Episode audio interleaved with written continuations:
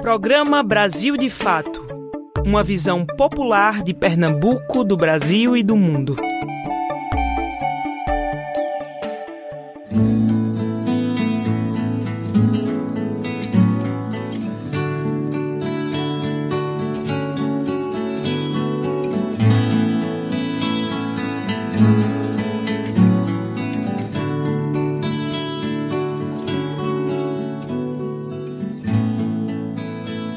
Ficou no lugar.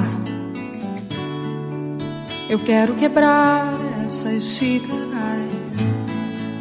Eu vou enganar o diabo. Eu quero acordar sua família. Eu vou escrever no seu muro e violentar o seu gosto. Eu quero roubar no seu jogo. Eu já arranhei os seus discos. Boa tarde e boa quinta-feira para você que está sintonizado aqui na Rádio Clube 720 AM. Eu sou Lucila Bezerra e pela próxima uma hora estarei juntinha com vocês, trazendo notícias, entrevistas e muita música boa. Tudo isso com uma visão popular de Pernambuco, do Brasil e do mundo.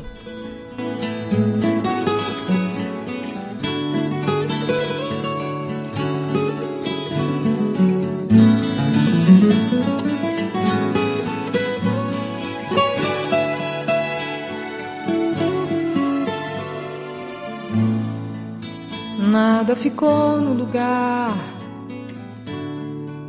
Eu quero entregar suas mentiras. Eu vou invadir sua aula.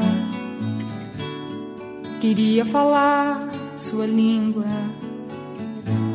Eu vou publicar seus segredos. Eu vou mergulhar sua guia. Eu vou derramar seus planos o resto da minha alegria.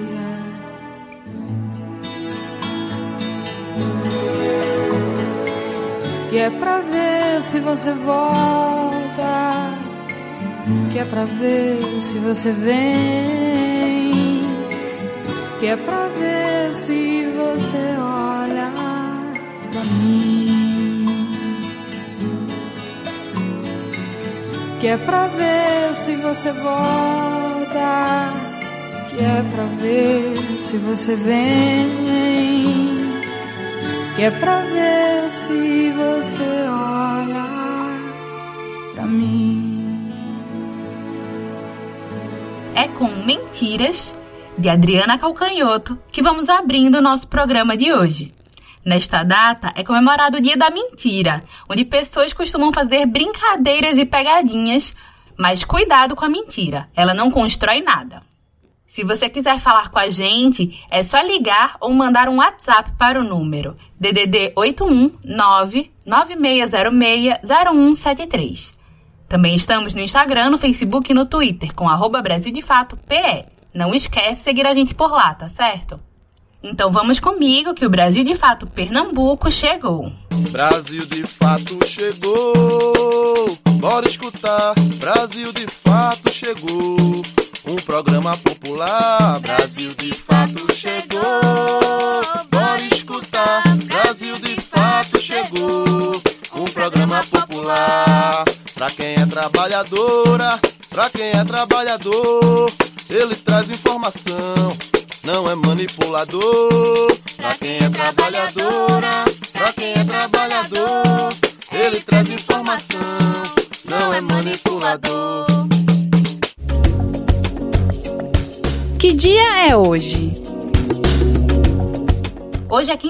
quinta-feira, dia 1 de abril. Nesta data é comemorado o dia da abolição da escravidão indígena, após a colonização do Brasil em 1755 uma lei válida apenas para o estado do Grão-Pará e Maranhão, aboliu a escravidão dos povos originários. A mesma lei foi estendida para todo o país em 1758. Nesta data é celebrado também o Dia da Mentira. Entre os brasileiros, o Dia da Mentira se popularizou em Minas Gerais através do periódico A Mentira, lançado em 1 de abril de 1828, com a notícia da morte do então imperador Dom Pedro II. A notícia teve que ser desmentida, porque muita gente acreditou. E vale aqui chamar a atenção para os cuidados com as inverdades. Elas podem machucar as pessoas e até causar danos irreversíveis. O golpe militar de 1964 começou na noite do dia 31 de março, mas foi até o dia 1 de abril. Por isso, ambas as datas são conhecidas no dia do golpe. Uma vez que o presidente da República, João Goulart, e diversos prefeitos e governadores foram depostos, entre eles o então governador de Pernambuco, Miguel Arraes, que chegou a ser preso e depois exilado na Argélia durante a ditadura militar. Agora vamos aos destaques desta quinta-feira. Pernambuco. Acabou o período de quarentena rígida. Saiba quais as novas regras de funcionamento do comércio e serviços no estado. Entrevista. Frederico Magalhães, promotor de justiça e coordenador do Grupo de Atuação Especial de Combate ao Crime Organizado, GAECO, do Ministério Público de Pernambuco, vai trazer informações importantes sobre o vazamento de dados na internet. Nossos direitos. Você sabia que estar contaminado com a Covid-19 e não seguir o isolamento social pode ser crime? Fica por aqui que a edição de hoje do programa Brasil de Fato Pernambuco está só começando. De fato na semana. O que acontece a gente pensa, fala e reflete por aqui. Em meio à alta de casos, o governo decidiu recuar e flexibilizar as medidas da quarentena, a partir deste dia 1 de abril de 2021.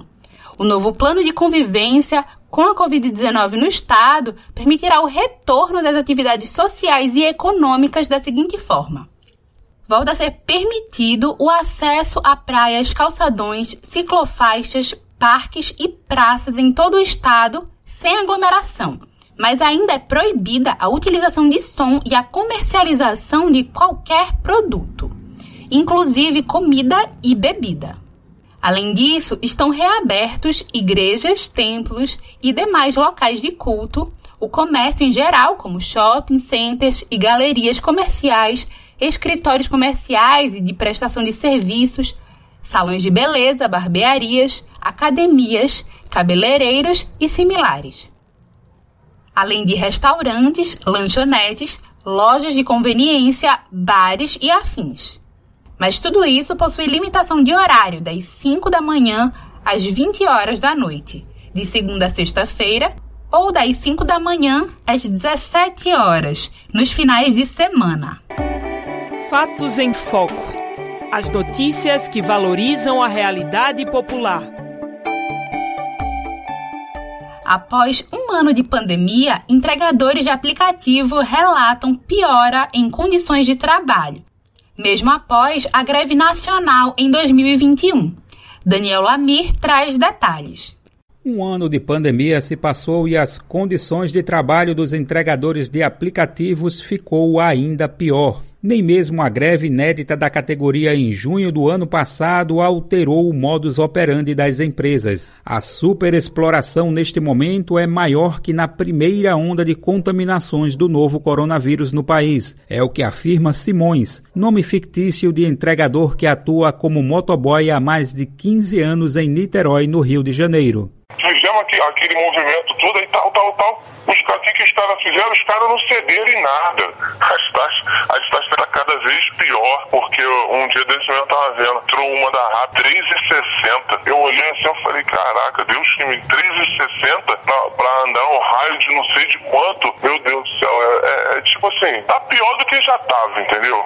Fica quem não tem outra opção. Em meio à crise socioeconômica e índices de desemprego nunca antes registrados, O número de entregadores nas plataformas aumentou consideravelmente, consolidando a informalidade como única alternativa de sobrevivência. Não há dados oficiais sobre quantos entregadores estão cadastrados nos aplicativos, mas somente o iFood possui 160 mil entregadores ativos na plataforma. Esses dados foram enviados à reportagem pela empresa, uma das principais do ramo. Altemício Nascimento, de 53 anos, também participou das mobilizações no ano passado e afirma que as empresas não abrem diálogo com os entregadores. Após ser bloqueado pelo iFood, ele segue fazendo entregas pela RAP, Uber Eats, Log e Lala Move. Eles não dão retorno pra gente, não melhoram as taxas, não tem como, entendeu? E eles só, o iFood só enchendo a plataforma, colocaram mais 5 mil funcionários agora na fase roxa.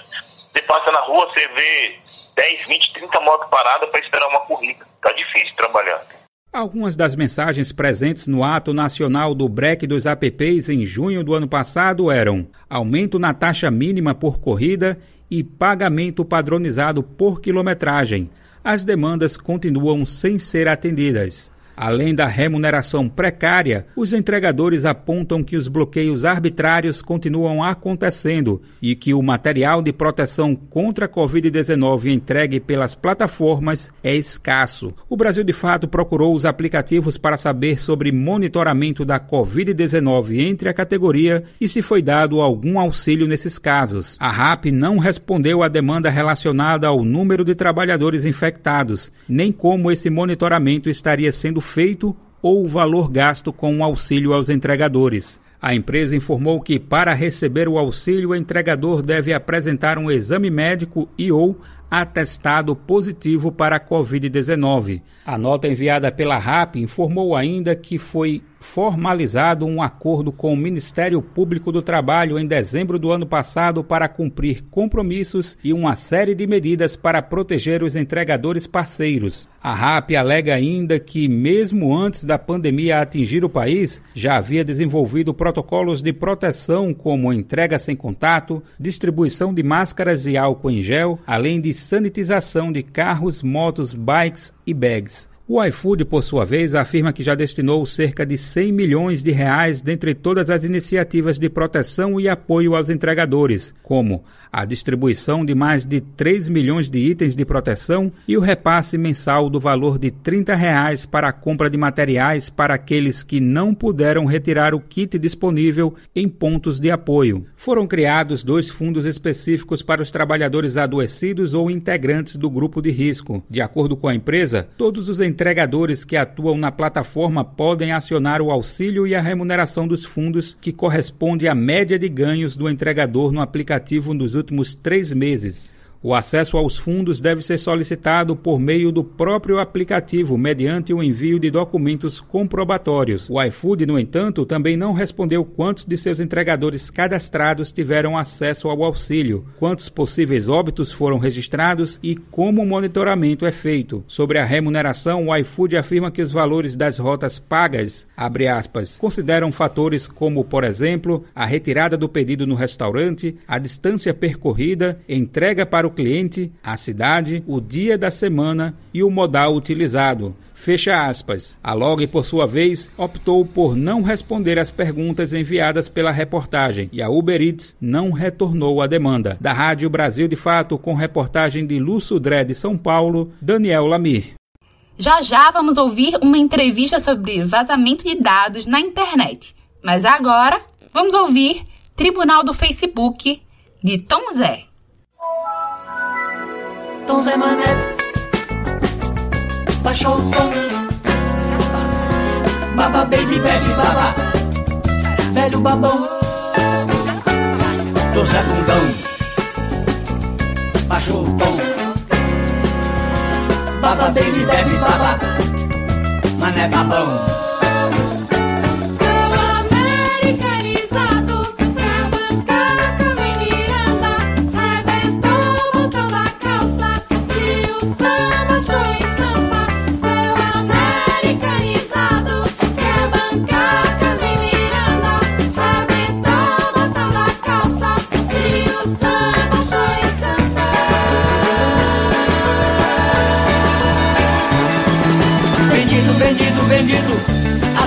banana. Já não olha mais pro samba, tá estudando propaganda. Vendido, vendido, vendido, a preço de banana. Já não olha mais pro samba, tá estudando propaganda.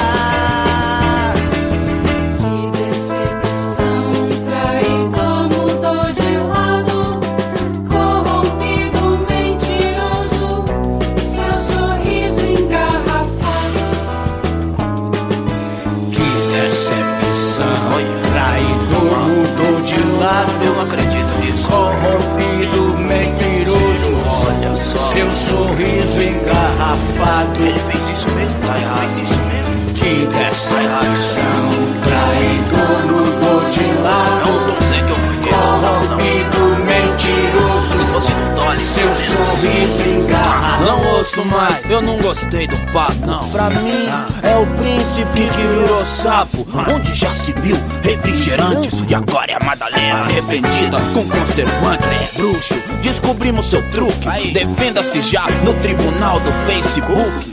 A súplica. Que que custava morrer de fome só pra fazer música? Eu não ouço mais, não gostei do papo. Pra mim, é o príncipe que virou sapo. Onde já se viu refrigerantes e agora é a Madalena arrependida com conservantes. Bruxo, descobrimos seu truque. Defenda-se já no tribunal do Facebook. A nossa súplica, que que custava morrer de fome só pra fazer música, hein? Que que custava? Dá licença.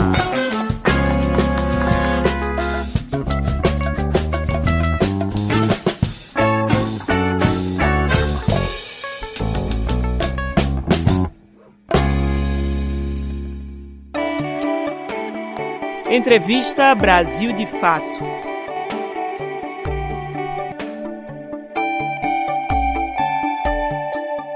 Nos últimos meses, houve o vazamento de dados de cerca de 223 milhões de pessoas, o que inclui algumas que já haviam falecido. Por isso que o Grupo de Atuação Especial de Combate ao Crime Organizado, GAECO, do Ministério Público de Pernambuco, criou uma cartilha falando sobre vazamentos. E hoje vou conversar com Frederico Magalhães, promotor de justiça e coordenador do GAECO, que fala sobre vazamento de dados e o que é possível fazer caso esses vazamentos ocorram. Boa tarde, Fred. Seja bem-vindo ao nosso programa Brasil de Fato Pernambuco. Eu já queria te agradecer de antemão a tua disponibilidade em estar aqui. Boa tarde, boa tarde a você, boa tarde aos ouvintes da, da Rádio Clube e ao programa de Fato Pernambuco. Estou à disposição de vocês. Fred, quais são os prejuízos que podem acontecer para a pessoa que tem os seus dados vazados? Olha, é, a questão dos dados vazados é uma questão que vem sendo tratada e tem sido dada uma relevância muito grande, porque os dados diz respeito basicamente a tudo na nossa vida. Na nossa vida moderna, é, os, na, os nossos dados, eles imprimem a nossa digital e podem definir um perfil do indivíduo.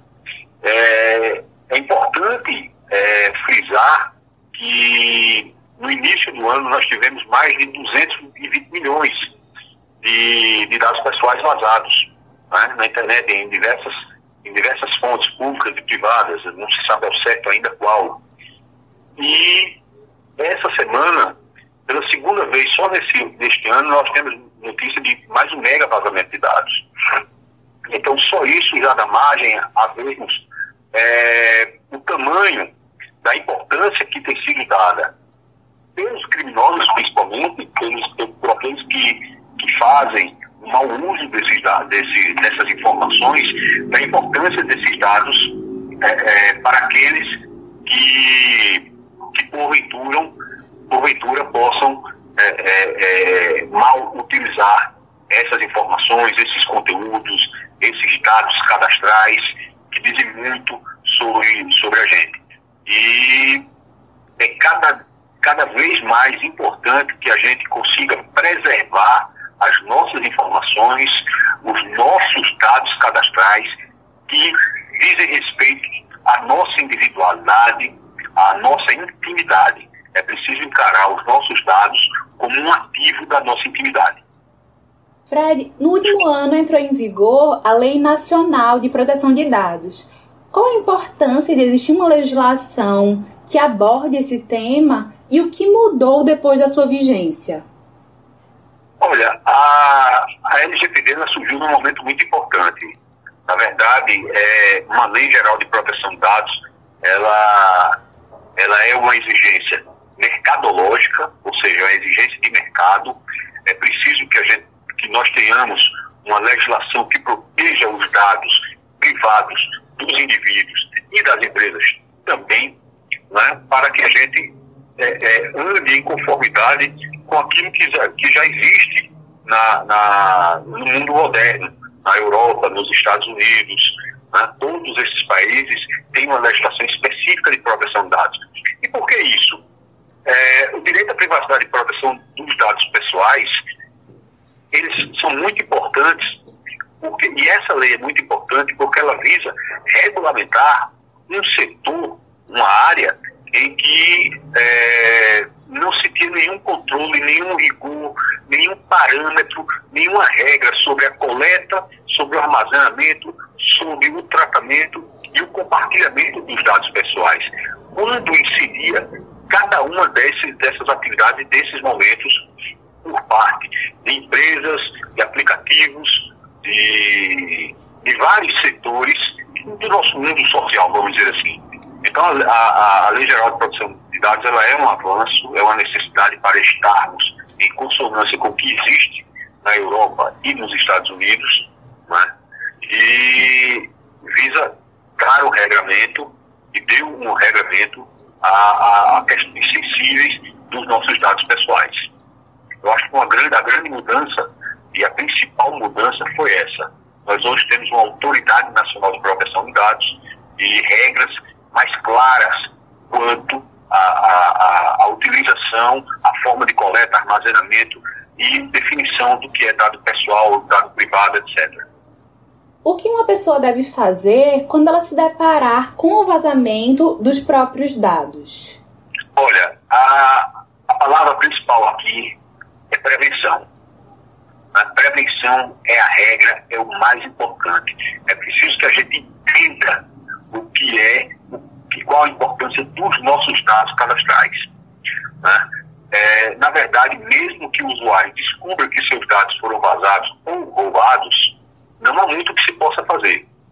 Uma vez vazado, esse dado não retorna.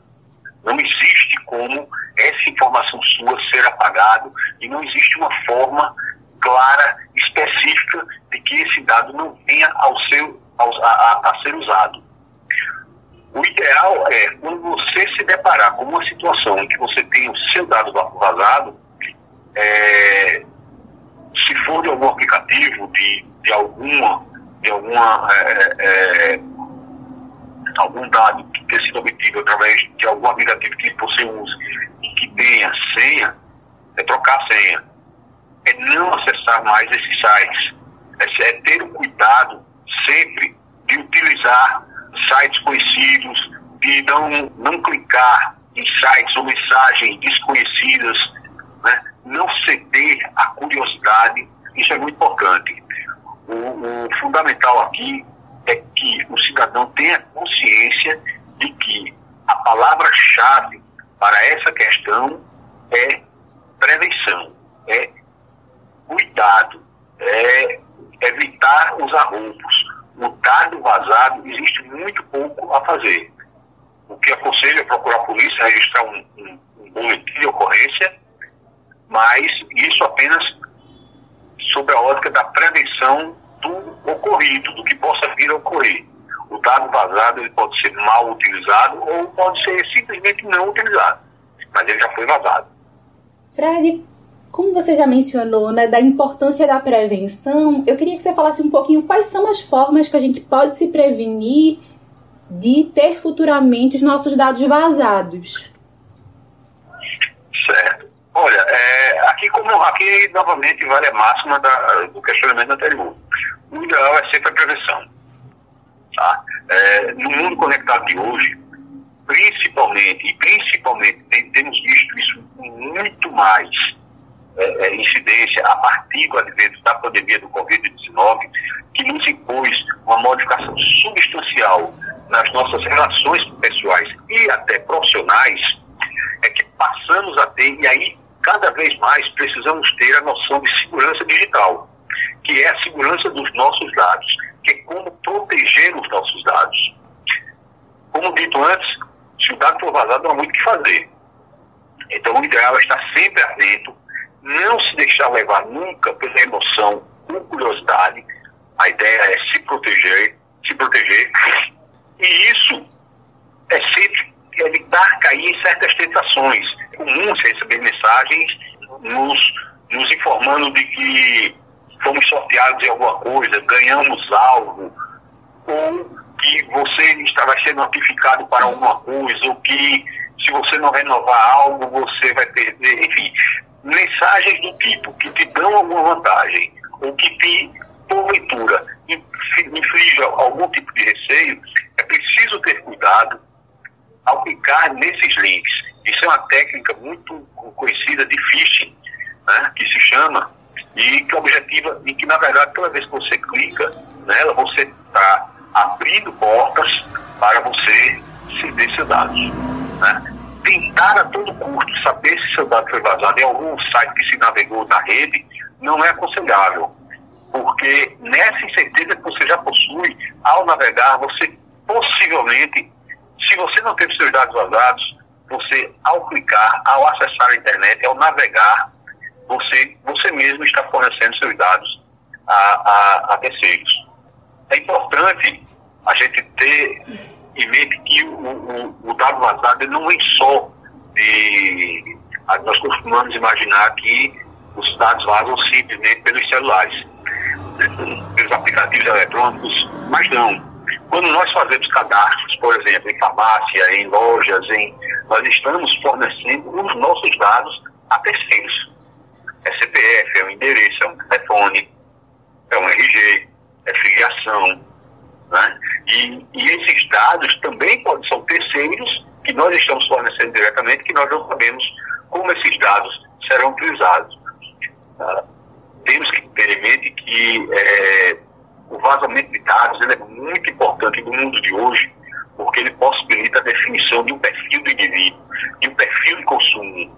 E esse perfil, cada dia mais, é, é, é, tem se mostrado valioso para a definição dos interesses e um indicativo de faixa de renda, uma identificação do perfil do consumidor. Né? Então, é, é, é, preciso que a gente é, tenha a percepção desse fenômeno também. Fred, depois desses grandes vazamentos que ocorreram, e você já mencionou, muitas pessoas ficaram na dúvida se elas tiveram seu, seus dados vazados ou não.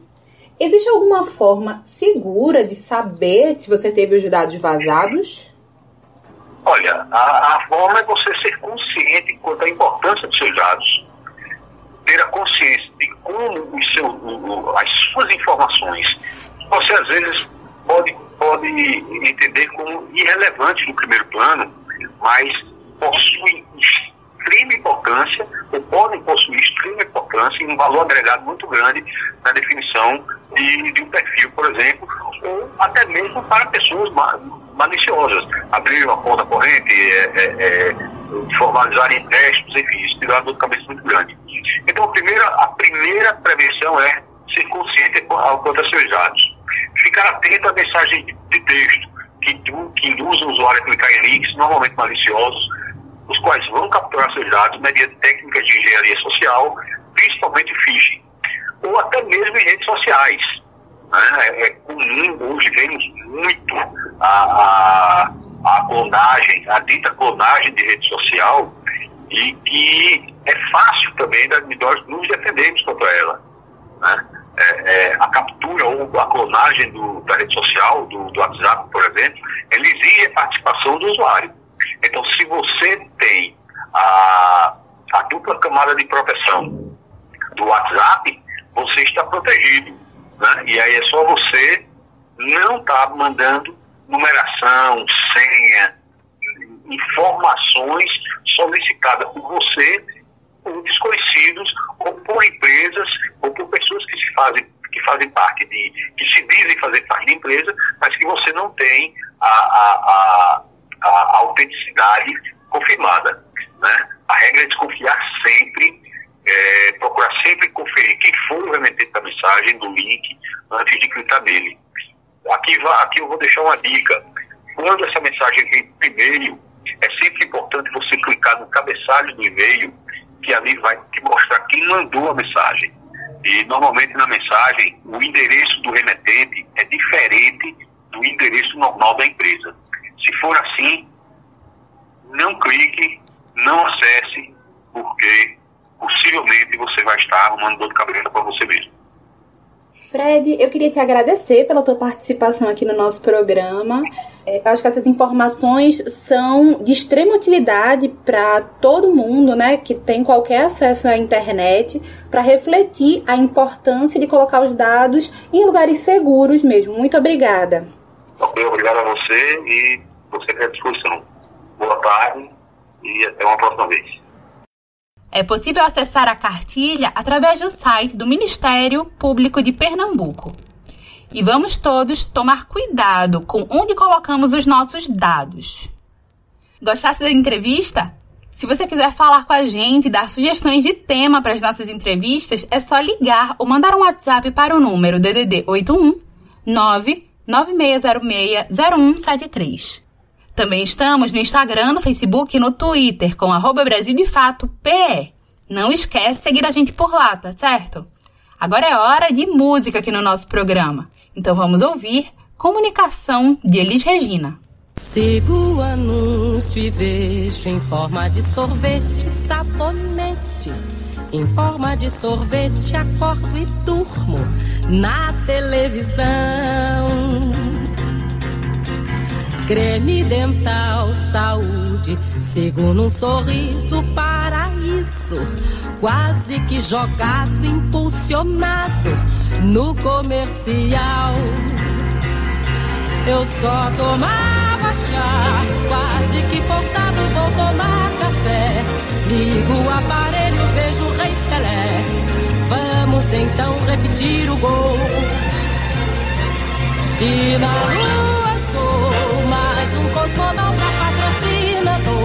Chego atrasado, perco meu amor. Mais um anúncio sensacional. Ponho um aditivo dentro da panela gasolina. Passo na janela da cozinha, tem mais um fogão. Tocam a campainha, mais uma pesquisa e eu respondo que enlouquecendo já sou fã do comercial. Só tomava chá, quase que forçado vou tomar café. Ligo o aparelho, vejo o Rei Pelé. Vamos então repetir o gol. E na lua sou mais um cosmonauta Chego atrasado, perco meu amor. Mais um anúncio sensacional.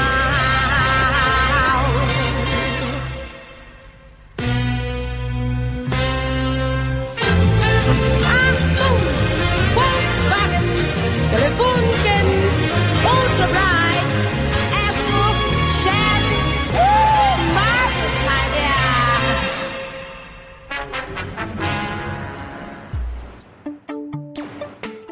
Você está ouvindo o programa Brasil de Fato Pernambuco. Campanha Nacional de Vacinação contra o vírus influenza começa no próximo dia 12 de abril, segundo o Ministério da Saúde. Saiba mais com Daniel Lamir.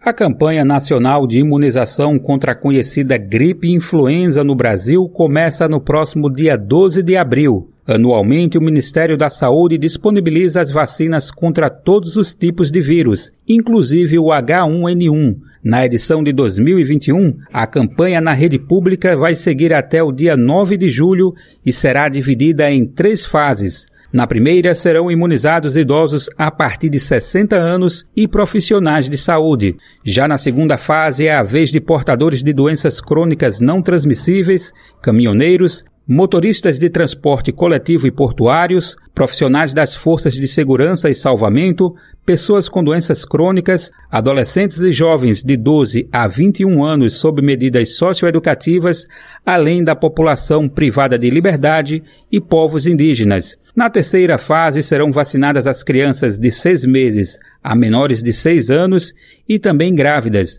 mães no pós-parto, pessoas portadoras de deficiência, professores de escolas públicas e privadas e pessoas de 55 a 59 anos de idade. Quem se imunizou contra a Covid-19 precisa também tomar a vacina contra a influenza. A imunização contra o coronavírus não oferece proteção contra as doenças respiratórias causadas pelo vírus influenza. Outra recomendação feita pelo Ministério da Saúde é que as pessoas com suspeita de coronavírus ou qualquer outra doença aguardem a melhora total dos sintomas para evitar confusões com reações adversas da vacina. Da Rádio Brasil de Fato, em São Paulo, Daniel Lamir.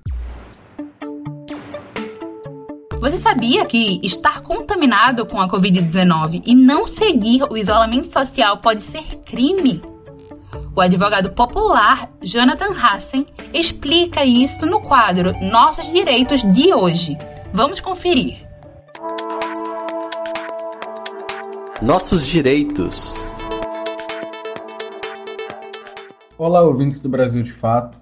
Você sabia que estar contaminado com a Covid-19 e não seguir o isolamento social pode ser crime?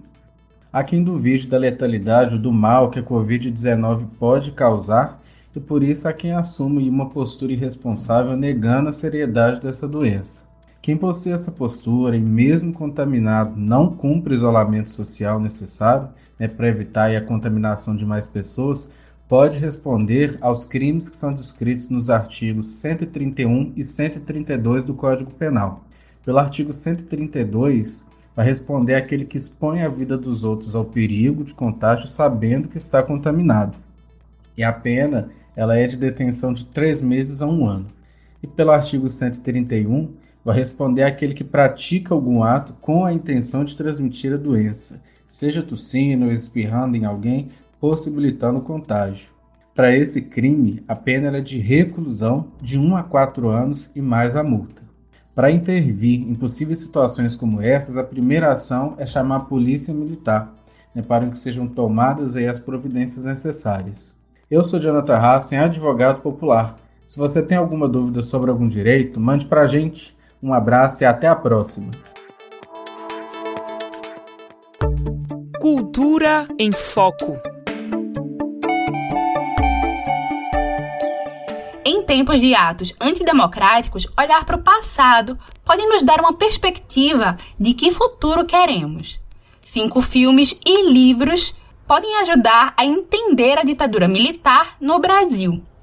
O repórter Daniel Lamir dá algumas dicas. Em 1 de abril de 1964, o Brasil dava início a um período que marcaria a sua história, a ditadura militar. No dia anterior, 31 de março, tanques do Exército foram enviados ao Rio de Janeiro, onde estava o presidente João Goulart, e assim deram início ao golpe. Em 15 de abril, o general Castelo Branco tomou o poder, tornando-se o primeiro de cinco militares a governar o país durante esse período. Para entender mais sobre esse momento da história brasileira, o Brasil de Fato separou uma lista com cinco livros e filmes sobre o tema.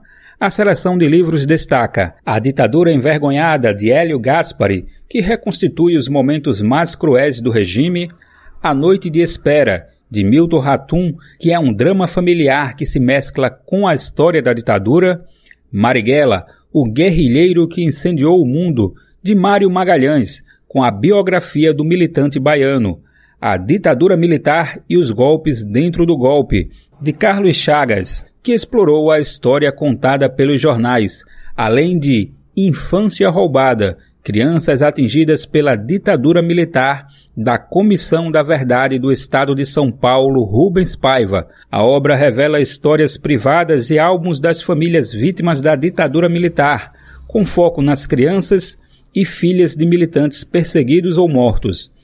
Na seleção de filmes, os destaques vão para Cabra Marcado para Morrer, de Eduardo Coutinho, que documenta o assassinato de João Pedro Teixeira, líder de uma liga camponesa na Paraíba.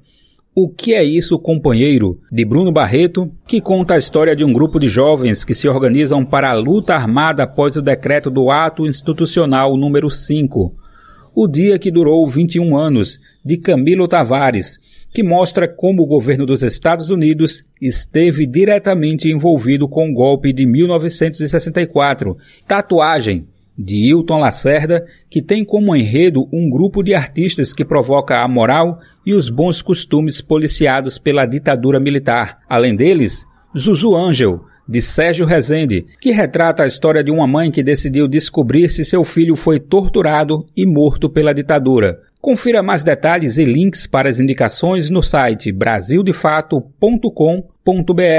Da Rádio Brasil de Fato, em São Paulo, Daniel Lamir. Agora é hora de música aqui no nosso programa. Então vamos ouvir Jorge Maravilha, de Chico Buarque. Tem nada como um tempo após um contratempo no meu coração.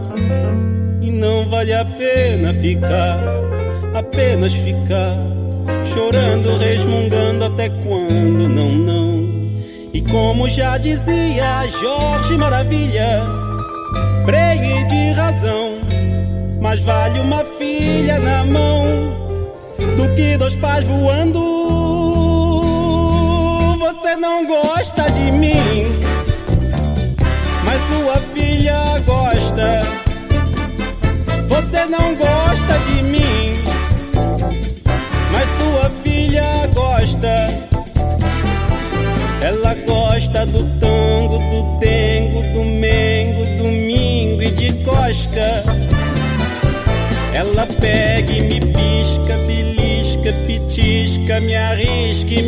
me enrosca.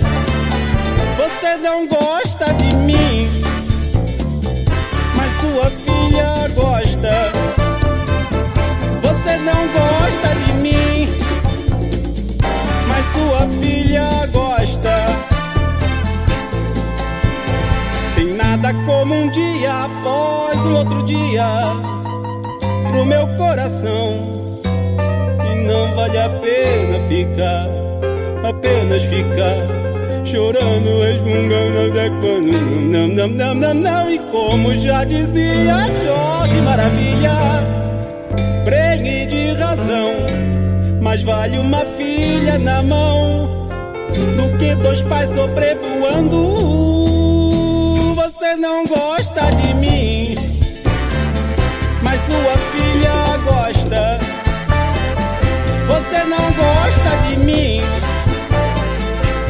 sua filha gosta. Você não gosta de mim, mas sua filha gosta.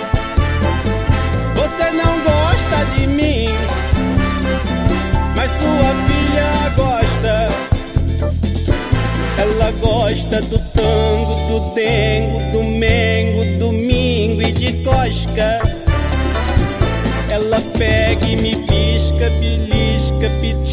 Me arrisca e me enrosca. Você não gosta de mim, mas sua filha gosta. Você não gosta de mim sua filha gosta. Você não gosta de mim,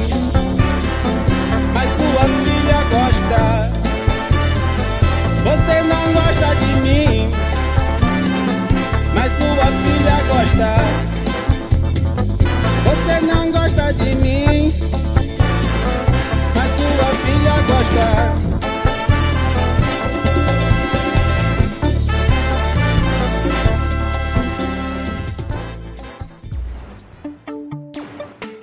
Você está ouvindo o programa Brasil de Fato Pernambuco.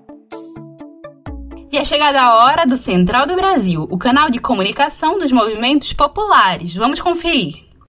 Olá, o Brasil atravessa mais um 31 de março, aniversário do golpe militar de 64, tendo que lidar com entulhos do período ditatorial e uma crise envolvendo o comando das Forças Armadas. Nos 57 anos do golpe militar, parlamentares encaminharam um novo pedido de impeachment contra o presidente Jair Bolsonaro, denunciado desta vez por promover interferência política nas Forças Armadas, o que resultou na demissão dos comandantes do Exército, da Marinha e da Aeronáutica. Na entrevista central, o historiador e militante durante a ditadura, Manuel Domingos Neto, analisa o papel dos militares na conjuntura de 64 e no cenário atual. Continue aqui com a gente. Eu sou Afonso Bezerra e o Central do Brasil está no ar. Central do Brasil.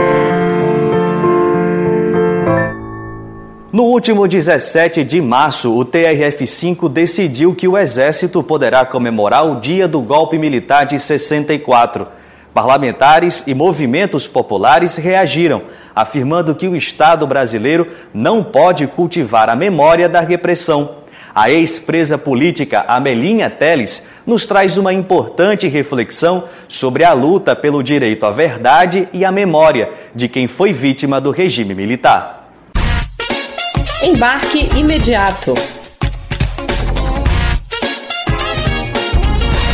Nesse dia nós vamos nos encontrar em lives, em manifestações, para mostrar o nosso repúdio não queremos ditadura.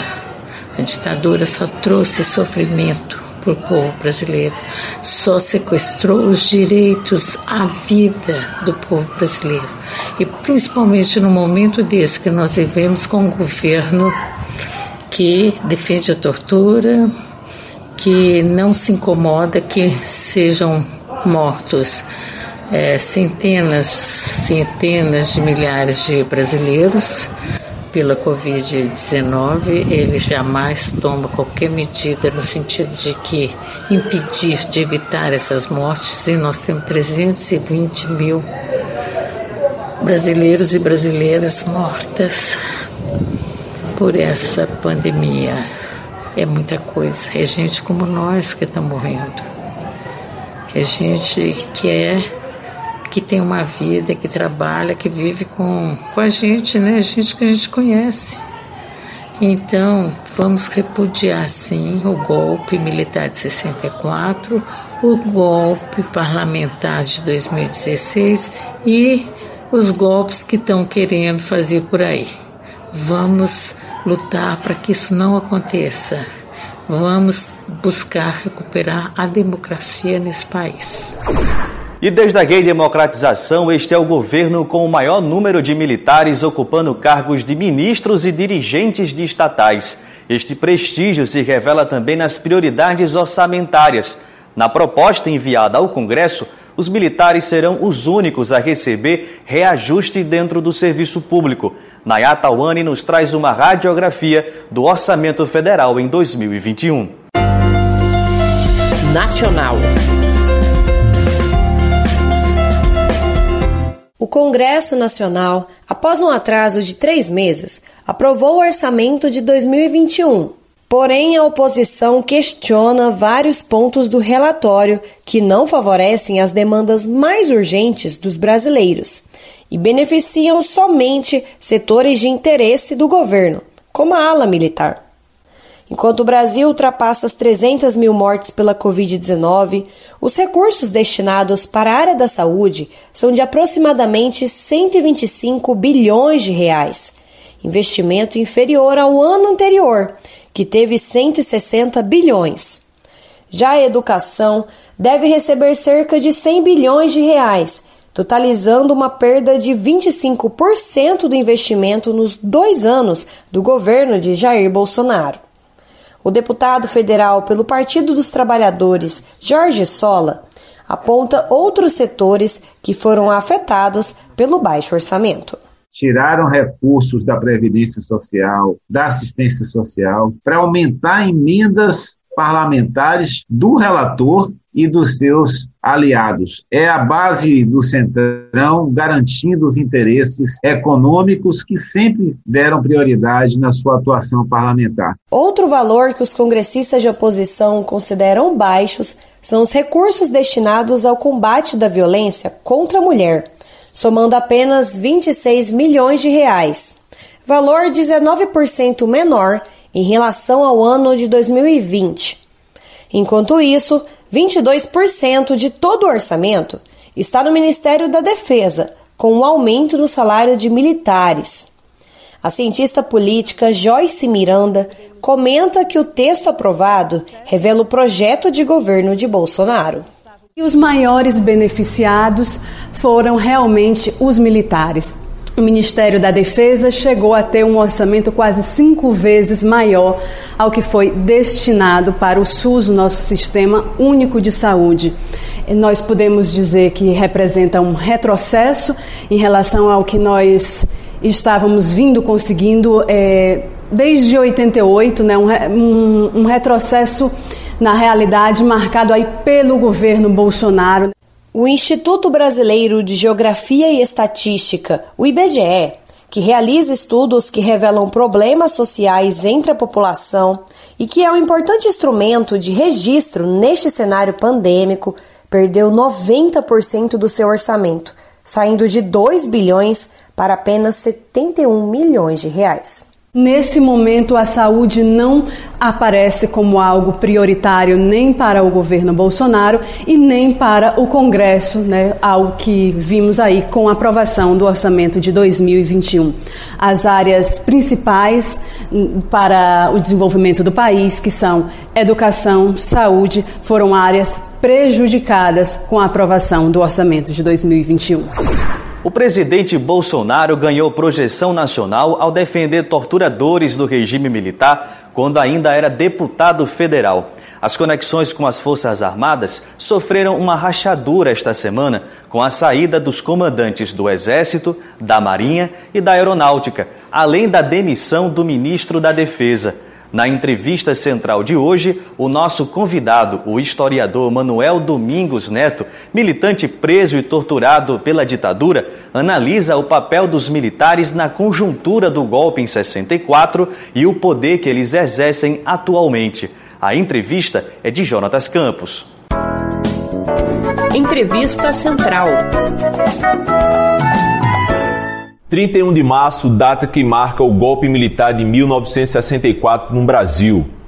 Eu peço ao senhor para traçar um paralelo entre a atuação de forças militares de outros países no Cone Sul, aqui na América Latina, e as forças militares brasileiras agora no século XX. A natureza das corporações militares varia muito conforme o Estado e a sociedade. No caso da América Latina, nós temos um, um traço que é generalizado, é, são corporações modernas é, sobrevivendo ou instauradas em países arcaicos. Todas elas são dependentes de armas e equipamentos produzidos pelas três potências. E, portanto, é, elas, a autonomia que diz respeito à, à guerra, à operação militar prometida, é, é bastante limitada. São forças armadas que, é, devido à sua dependência externa, têm uma necessidade maior do que a necessidade encontrada em qualquer exército de se justificar. Daí essa tendência de monopolizar o, o sentimento patriótico, se apresentarem como puras é, e em menosprezo ao sentimento patriótico da sociedade. Eu lhe peço também uma análise sobre as implicações desse golpe de 64 até hoje nas instituições brasileiras. É, eu acho que a, a ditadura militar é, fez muito mal ao país.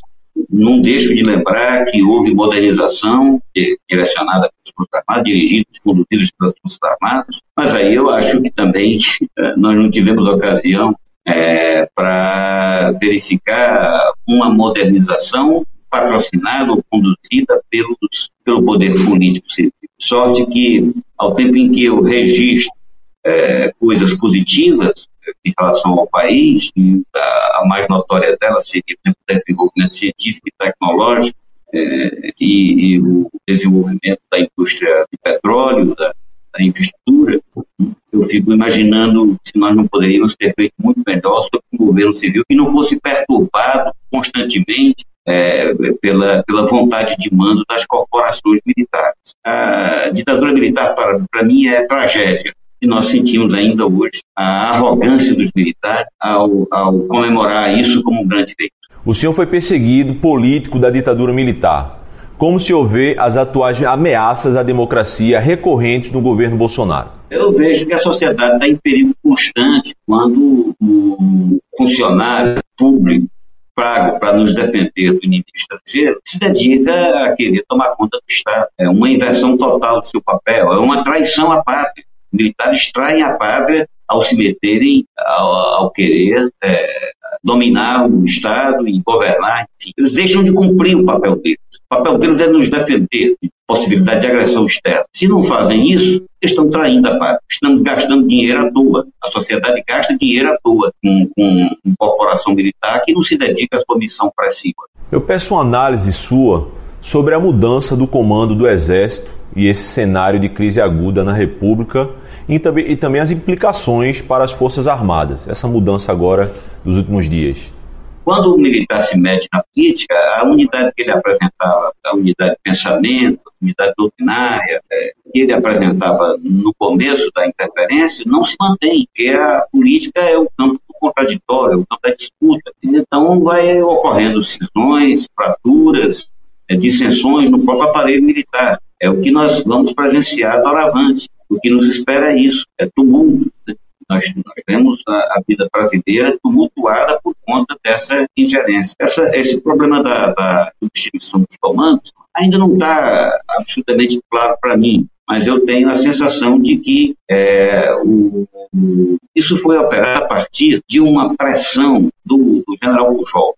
No, no, final de semana, ele falou pela boca do, de, um, de um de outro general, caso o chefe departamento pessoal, e confrontou o governo, apresentando uma noção completamente contraditória é, de combate à pandemia. A, a, ele mostrou o seguinte: o, o, exército sabe controlar, sabe agir na pandemia. Enfim, ele estava contraditando o presidente da República. De certa forma, eu vejo o seguinte: ele estava cavando, estava cavando a sua demissão.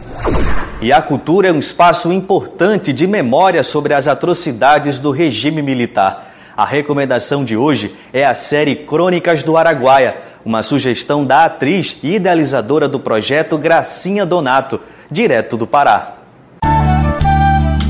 Parada Cultural. Hoje estou aqui para indicar a série Crônicas do Araguaia, Mulheres do Fogo, das Águas e das Matas. É uma série baseada no livro Crônicas do Araguaia, de Janaílson Macedo, em que a gente montou quatro episódios é, de quatro vídeo performances contando um pouco da trajetória das mulheres guerrilheiras do Araguaia, que participaram desse conflito armado que ocorreu entre 1972 a 1974 aqui na região do Bico do Papagaio, entre os estados do Pará, Maranhão e Tocantins.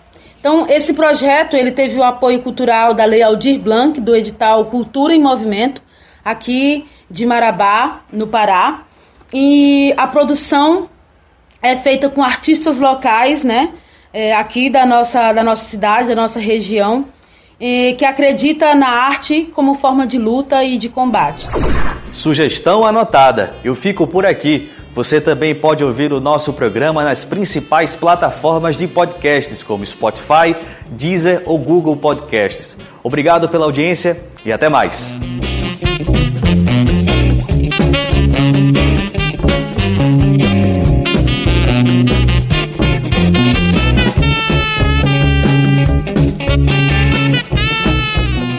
Central do Brasil, a rede de comunicação dos movimentos populares. Terminando o programa Brasil de Fato Pernambuco de hoje. Para os ouvintes que queiram entrar em contato com a gente, basta encaminhar uma mensagem de WhatsApp ou ligar para o número DDD 81 996060173. Temos também contato de e-mail pelo pernambuco.radio@brasildefato.com.br. Também estamos no Instagram, no Facebook e no Twitter com arroba Brasil de Fato PR. Não esquece de seguir a gente por lá. Obrigada pela sua companhia e pela sua audiência. Amanhã estaremos de volta às duas da tarde com mais uma edição do Brasil de Fato Pernambuco. Este programa teve apresentação e roteiro de Lucila Bezerra, produção de Rani Mendonça e Fátima Pereira, edição de Fátima Pereira e apoio da equipe de jornalismo do Brasil de Fato.